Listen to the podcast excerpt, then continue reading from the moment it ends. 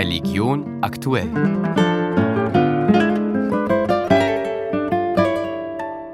Immer öfters werden verhaltensauffällige, gewalttätige oder radikalisierte Schülerinnen und Schüler vom Unterricht ausgeschlossen. Die Zahl dieser sogenannten Suspendierungen ist stark gestiegen, hat eine Beantwortung einer parlamentarischen Anfrage der FPÖ durch Bildungsminister Martin Polaschek gezeigt.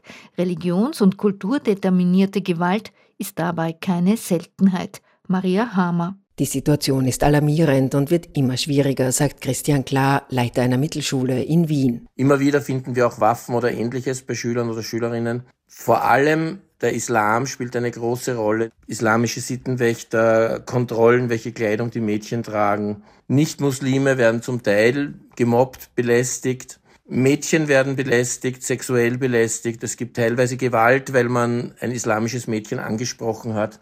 Es gibt viele Dinge, die leider in den Schulen passieren. Die gebürtige Bosnierin Emina Šarić ist Projektleiterin des Vereins Heroes gegen Unterdrückung im Namen der Ehre in der Steiermark.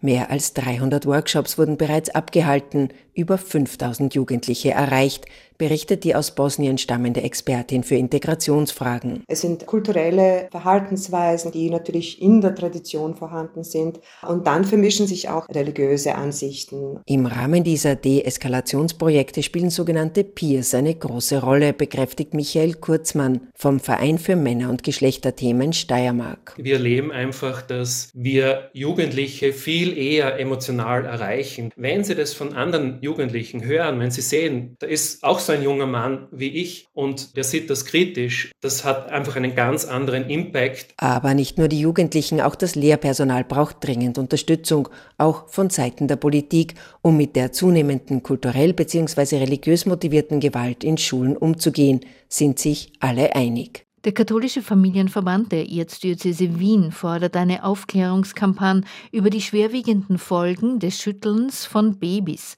Vergangene Woche ist ein drei Monate altes Kleinkind an einem Schütteltrauma gestorben. Argentiniens neuer Präsident Javier Milei war am Vormittag zur Audienz bei seinem Landsmann Papst Franziskus. Im Wahlkampf hat Milei nicht mit rüder Kritik am Papst gespart, den er jetzt jedoch nach Argentinien holen will. Denn der Heimatbesuch des Papstes wäre ein symbolträchtiger Erfolg für Milei. Aus Rom, Alexander Hecht. Vor dem Treffen mit Franziskus macht Argentiniens Präsident Javier Milei noch kurz vor der argentinischen Botschaft beim Heiligen Stuhl Halt für Selfies mit Landsleuten. Dann geht es weiter in Richtung Vatikan. Franziskus und Millet haben einander bereits gestern begrüßt im Rahmen der feierlichen Heiligsprechung der argentinischen Missionarin Mama Antula. Es war eine herzliche Umarmung, nicht selbstverständlich nach all dem, was der Präsident im Wahlkampf über den Papst gesagt hat.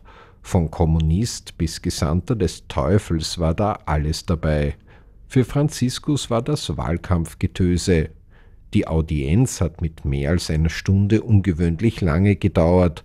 Es sei um die radikalen Wirtschaftsreformen, mit denen Millet Argentinien vor dem Bankrott retten will, ebenso gegangen wie um den Weltfrieden. Mit keiner Silbe erwähnt die Pressemitteilung des Vatikan eine mögliche Reise des Pontifex in seine Heimat. Die hat Franziskus allerdings selbst bereits mehrmals für die zweite Jahreshälfte in den Raum gestellt.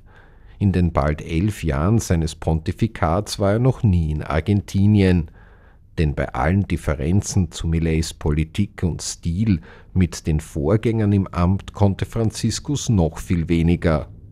Jetzt könnte es gerade dem polternden Millet gelingen, Franziskus heimzuholen und damit viele Argentinierinnen und Argentinier glücklich zu machen, die seit Jahren auf ihren Papst warten. Die muslimische Hilfsorganisation Rachma Austria wirft der Staatsanwaltschaft Graz vor, weiter gegen sie bzw. Funktionäre wegen Terrorismusvorwürfen zu ermitteln. Diese weist die Vorwürfe zurück, hat dabei Ermittlungen wegen Finanzdelikten eingeleitet. Das Verfahren gegen den Verein im Zuge der Operation Luxor wurde weitgehend rechtskräftig eingestellt. Das war Religion aktuell, Ausgabe Montag, 12. Februar, Redaktion Susanne Krischke.